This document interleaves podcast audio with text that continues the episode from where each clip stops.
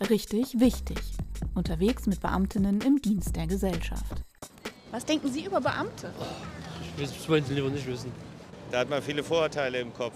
Die Beamten haben nicht so viel Arbeit, gefühlt. Ich kenne ein paar Beamte, ich, die machen sich alle nicht tot.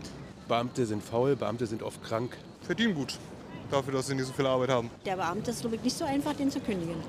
Dadurch, dass man so einen äh, sicheren Job hat und quasi unkundbar ist und äh, sich so einem Staat verpflichtet, dass man da einfach auch bequem wird und wenig flexibel ist und vielleicht äh, mehr Dienst nach Vorschrift macht.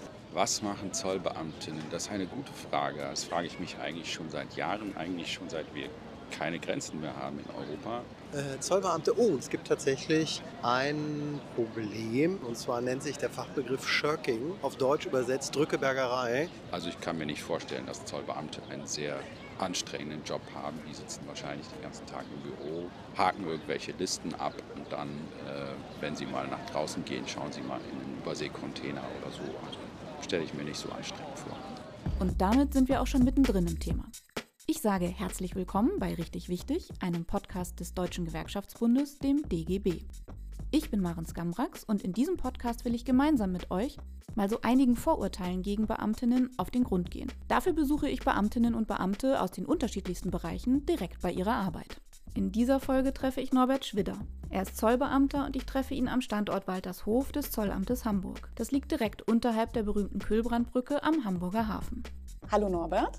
Ja, hallo Maren. Meine erste Frage an dich lautet natürlich jetzt, was hältst du von solchen Meinungen? Was macht das mit dir, wenn du sowas hörst? Also hören höre ich ja so eine Sprüche wie, ich habe nichts gegen Beamte, ich tue ja nichts in der Familie oder, oder, oder, eigentlich seitdem ich Zollbeamter bin, also seit 1979 ja, eine gewisse Gelassenheit im Laufe der Jahre. Am Anfang hat man sich noch so ein bisschen, bisschen drüber geärgert, weil es also auch schon damals nicht zutreffend war. Inzwischen kommt es drauf an, wenn es so einen Schnack gibt, ignoriere ich es eher. Wenn man ins Gespräch kommt, dann berichte ich schon von den Leuten, die zum Beispiel bei uns auch so Outburning und weiß der Geier was alles haben.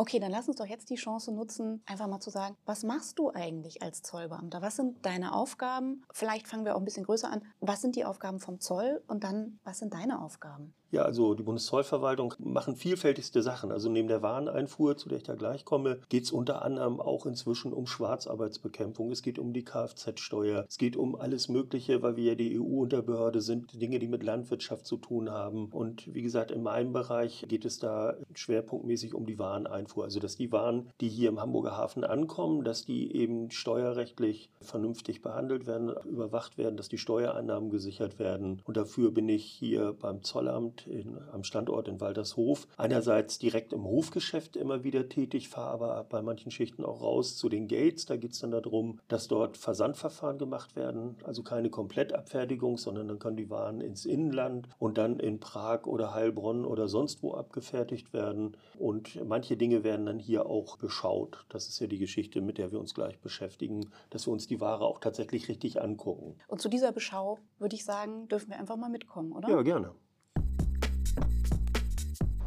Also Norbert, wo sind wir jetzt hier? Kannst du mir ein bisschen beschreiben, was wir sehen?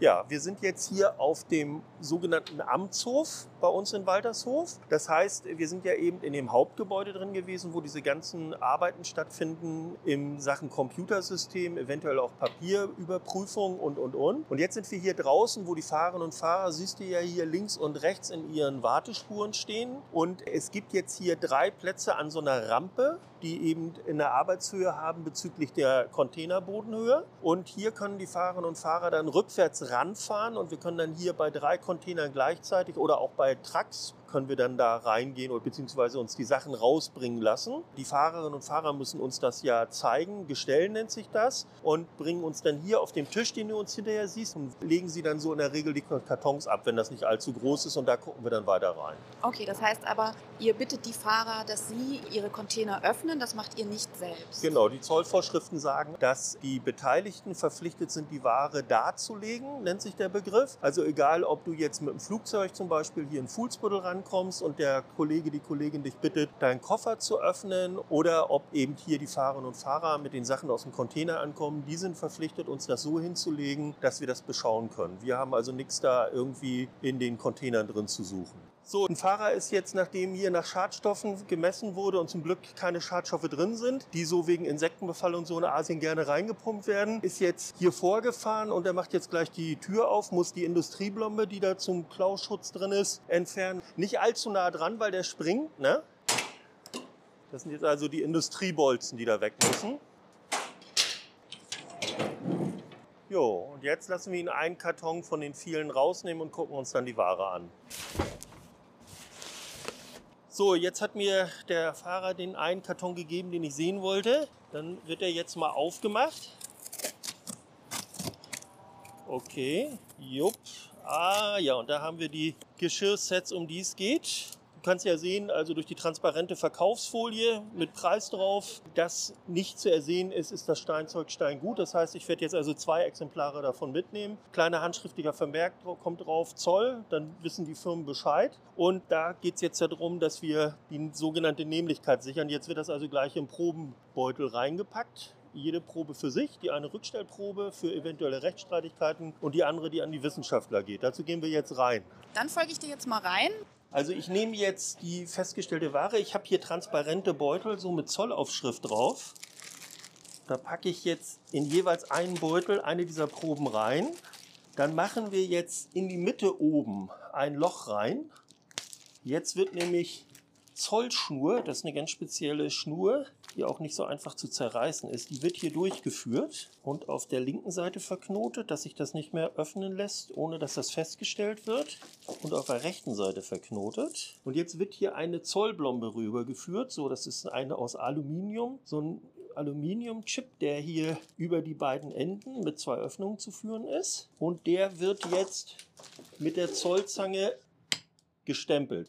Du siehst jetzt, das ist jetzt hier geprägt auf der einen Seite der Bundesadler, auf der anderen Seite ist eine fortlaufende Nummer dieser Zollzang und das halte ich auch fest, mit welcher Zollplommennummer ich hier diese Verschlussgeschichte gemacht habe. Das heißt also, die Wissenschaftler, die sehen dann in der Zollanmeldung, die Wissenschaftlerin, wenn die das da kriegen, diese Nummer, da kommt noch so ein Probenzettel ran, den ich gleich fertige und eben ganz wichtig diese Blombennummer und die ist auch bei der zweiten, bei der Rückstellprobe ist die auch dran, weil das sichert dann auch diese Gerichtsverwertbarkeit. Also sollten die in Widerspruch gehen, dann kann man dem Gericht tatsächlich diese Probe setzen. Dann könnte eine Richterin oder ein Richter sagen, ja, stimmt überein, konnte das dann öffnen, konnte sich das angucken und natürlich das wissenschaftliche Ergebnis sich vergewissern, dass der Zoll da alles korrekt gemacht hat, ähnlich wie bei der Spurensicherung in den Tatortkrimis.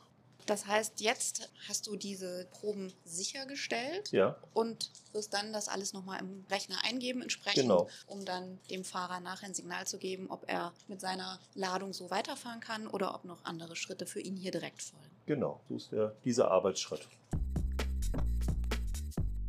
Jetzt waren wir gerade live mit dir draußen im Hof und haben dir zuhören dürfen, wie du so eine Beschau durchführst. Kannst du mir jetzt aber noch mal erläutern, erklären, wieso sind diese Maßnahmen eigentlich wichtig? Also das erste ist eben, dass die Steuern, die Steuereinnahmen gewahrt bleiben. Wie ich sagte, geht es ja auch um Wettbewerb für die Wirtschaft, geht aber auch um Steuereinnahmen, damit der Staat handlungsfähig ist. Und hier geht es darum, dass, wenn sich herausstellen sollte, dass es nicht Steinzeug, sondern Steingut ist, und das können eben nur unsere Wissenschaftlerinnen und Wissenschaftler da vom Zoll feststellen, mittels dieser Probe, dass dann allein für diesen Container, für diese Einfuhr circa zweieinhalbtausend Euro an Zöllen und, und Einfuhrumsatzsteuer mehr zu erheben sind. Und mit jedem Container die in diese Firma in Zukunft einführt, ist das eben die Differenz, die sich da so aufsummiert für solche Steuerüberwachung. Das ist das Originäre bei der Geschichte hier. Wie viele Container habt ihr hier so pro Tag zu kontrollieren?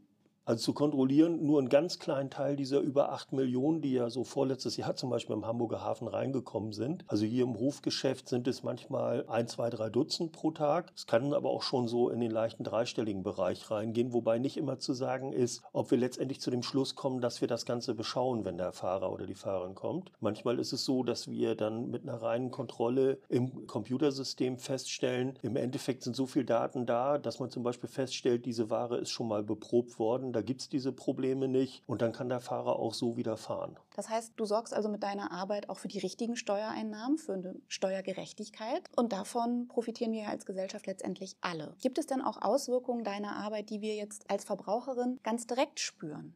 Ja, also ein Großteil dieser Dinge, die hier eingeführt werden, die landen ja auch in den Läden. Ich merke also so bei diesen Vorprüfungen, ob wir eine Beschau machen oder nicht, ob zum Beispiel Angaben plausibel sind. Der Zollwert ist ja zum Beispiel eine wichtige Sache. Passt das in Relation zu dem, zu dem Rechnungswert? Und wenn ich dann zum Beispiel bei der Prüfung ins Internet gucke, weil da zum Beispiel eine Lebensmittelkette als Empfänger ist und ich sehe dann, die haben schon ihre entsprechenden Prospekte im Internet, weil die das nächste Woche dann in den Verkaufskörben haben wollen, da hast du dann tatsächlich die direkte Verbindung Verbindung von dem, was wir hier machen und dem, was ich als Verbraucher dann tatsächlich im Markt erlebe. Das heißt, du stehst mit deiner Arbeit auch unter einem gewissen Zeitdruck. Also wir stehen hier in der, in der Warnheim vor, beim Zollamt auf jeden Fall unter Zeitdruck, weil die Wirtschaft eine, eine schnelle Abfertigung bei uns mit einplant, so wie sie von den Trackerinnen und Trackern auch erwarten, dass innerhalb kürzester Zeit dann die Ware in den Lagerhäusern ist, dann weiter verteilt wird. In Just-in-Time-Zeitalter soll das möglichst flutschen, ja. Dann lass uns doch auch ein bisschen über die Arbeitsbedingungen sprechen. So ein Hafen steht ja nicht still. Mhm. Dieser Betrieb läuft 24 Stunden. Genau. Wie arbeitet ihr? Also wir arbeiten in Schichtsystemen, in der Regel in 8 und 9 Stunden Schichten, aber in diesem 24-7-Rhythmus hier in Waldershof. Das heißt also, hier ist rund um die Uhr eine Besetzung. In der Nacht, am Wochenende, Weihnachten oder so natürlich geringere Besetzung als Freitagmorgen oder Montagmorgen in der Woche, aber rund um die Uhr ist das Thema in der Masse hier im Gebäude. Inzwischen geht aber ein Teil auch tatsächlich der Tage im sogenannten Homeoffice, weil ein Großteil sich ja in der EDV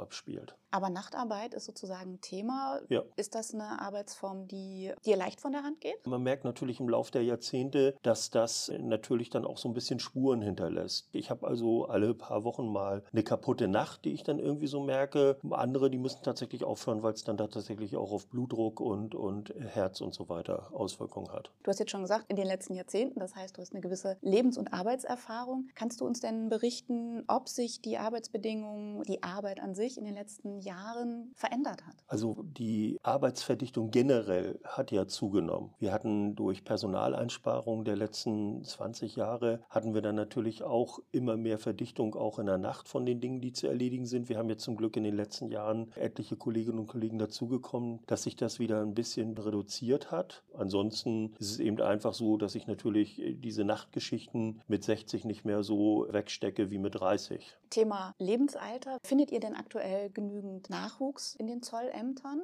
Also nach dem, was mir bekannt ist, ist es so, dass auf die Stellen, die ausgeschrieben werden zur Ausbildung, dass es da immer mehrere Bewerberinnen und Bewerber pro Stelle gibt. Da ist eher so mein besorgter Blick darauf, dass es nicht wieder dazu kommt, dass da wieder eher die Ausbildungszahlen reduziert werden, weil man der Meinung ist, jetzt ist ja wieder stark. Weil ja meine Generation, ich gehöre ja zu dieser Babyboomer-Generation, die geht ja in den nächsten Jahren schubweise in ganz großen Blöcken in Pension und das wäre natürlich schon misslich, wenn ich dann da so in sechs Jahren in Pension gehe, wenn ich feststelle, dass dann viele Schreibtische nicht nachbesetzt werden. Das ist so der Punkt. Möglichkeiten hätten wir, wenn eben ausreichend ausgebildet wird und das wird natürlich in Berlin entschieden. In Deutschland arbeiten knapp 39.000 Beamtinnen und Beamte im Bereich der Zollverwaltung. Gewerkschaftlich werden sie vor allem von Verdi und der GdP vertreten. Das sind die Vereinte Dienstleistungsgewerkschaft und die Gewerkschaft der Polizei. Die Gewerkschaften beziffern den Personalbedarf für den Zoll auf über 20.000 Kräfte in den nächsten Jahren. Gemeinsam mit ihrer Dachorganisation, dem DGB, fordern Verdi und die GdP daher, die Digitalisierung, den Bürokratieabbau und deutliche Personalverstärkung zügig voranzubringen, damit der Zoll auch für junge Menschen wieder attraktiv wird. Jetzt sind wir fast schon am Ende unserer Podcast-Folge mit dir, Norbert. Deswegen möchte ich nochmal zu dir persönlich zurückkommen. Du bist jetzt schon seit 44 Jahren in der Gewerkschaft aktiv, hast du mir erzählt. Du bist im Beamtenausschuss Hamburg von der Gewerkschaft Verdi. Du bist im Arbeitsgremium öffentlicher Dienst. Wieso machst du jetzt eigentlich auch noch bei diesem Projekt mit? Mir ist schon ein Anliegen, so das Ansehen des öffentlichen Dienstes und auch so das, was wir als Zollverwaltung machen, da der Bevölkerung darzustellen, damit diese Eindrücke, die ich da am Anfang gehört habe, mit diesen vermeintlichen Schlagworten und so, damit das mal so ein bisschen relativiert wird und aus dem einen oder anderen Kopf rausgeht. Gibt es denn bei dir eine Botschaft, die du unseren ZuhörerInnen mit auf den Weg geben würdest, gerne? Auch in der Dienstkleidung ist ein Mensch, so wie ich mir klar bin, der, der vor mir steht, ist auch ein Mensch. Also immer Mensch bleiben, das finde ich ist ein ganz wichtiges Motto bei der Geschichte. Ich habe noch eine Frage an dich und zwar, gehen wir mal in ein Gedankenspiel. Kannst du dir vorstellen, worauf wir Bürgerinnen verzichten müssten, wenn es Zollbeamte, Zollbeamtinnen wie dich nicht gäbe? Also natürlich erstmal auf einen Großteil der Steuereinnahmen, die der Staat jetzt verwenden kann. Manche Firmen würden würden deshalb pleite gehen, weil sie von anderen, die die sozusagen Schmu betreiben, dann unterboten werden würden, weil dann zum Beispiel minderwertige Sachen eingeführt werden. Wir müssten bei den Dingen, die wir jetzt seit Jahrzehnten ja entwickelt haben, wie so Klimaschutz, Überfischung der Meere, solche Dinge, die wir ja auch, wie ich sagte, mit betrachten, da müssten wir damit leben, dass das alles ignoriert wird, weil dann vor allen Dingen der Faktor billig und äh, so berücksichtigt werden würden. Das ist das, was die Wareneinfuhr anbelangt. Und wenn es den Zoll so nicht gäbe, Arbeitsschutz über die Finanzkontrolle Schwarzarbeit wäre so ein Thema, was nicht da ist. Wenn es die Kolleginnen und Kollegen nicht gibt, die die Kfz-Steuer erheben, würden die entsprechenden Einnahmen fehlen. Da wird eine ganze Masse sozusagen einfach weg sein und wegbrechen und das zum Nachteil der Gemeinschaft. Umso wichtiger, dass es euch gibt und schön, dass du uns einen Einblick gewährt hast in deinen Arbeitsalltag auch, dass du uns mitgenommen hast. Vorhin habe ich dir, das muss ich dir jetzt auch noch verraten, nur die Hälfte der Straßenumfrage vorgespielt und es gibt zum Glück auch andere Meinungen und die möchte ich dir jetzt mal vorspielen. Da bin ich jetzt gespannt drauf. Vielen Dank. Ich danke dir. Was denkst du über Beamtinnen? Über Beamtinnen eigentlich nichts Schlechtes. Warum auch? Ja, ja, schwarze Schafe gibt es immer, auch unter den Beamten, ist klar. Aber zu deutlich mehr als 90 Prozent sind, äh, stimmen diese Vorteile nicht. Vielleicht ist es einfach so, dass man denkt, naja, sie kriegen ja zum Schluss eine Pension und dann ist alles einfacher, aber äh, sie müssen für ihr Geld auch arbeiten. Und das meistens nicht einfach nur sechs Stunden am Tag. Was glaubst du, wie arbeiten Beamtinnen? Ich glaube, relativ strukturiert organisiert. Also das hat mit, mit dem Attribut faul nichts zu tun. Ich kenne persönlich keinen, aber ich kenne jemanden, der kennt jemanden. Insofern, nein, die sind definitiv nicht faul. Die Zollbeamten, die Zollbeamten sind definitiv nicht faul. Also erstmal natürlich äh, verzollen sie wahrscheinlich Dinge, die nach Deutschland kommen, aber Zollbeamte sind auch dafür, glaube ich, zuständig zu überprüfen, ob auf den Baustellen alles äh, mit rechten Dingen zugeht, ob die Papiere da sind. Also irgendwie gibt es ganz interessante Zuständigkeitsbereiche, die man nicht zwingend mit dem Zoll verbindet. Und mit diesen positiven Stimmen verabschieden wir uns. Ich fand es wieder richtig spannend und wenn es euch da draußen genauso geht, hört unbedingt wieder rein wenn es das nächste Mal heißt, richtig wichtig, unterwegs mit Beamtinnen im Dienst der Gesellschaft. Ihr findet uns überall da, wo es Podcasts gibt und natürlich auf der Website des DGB.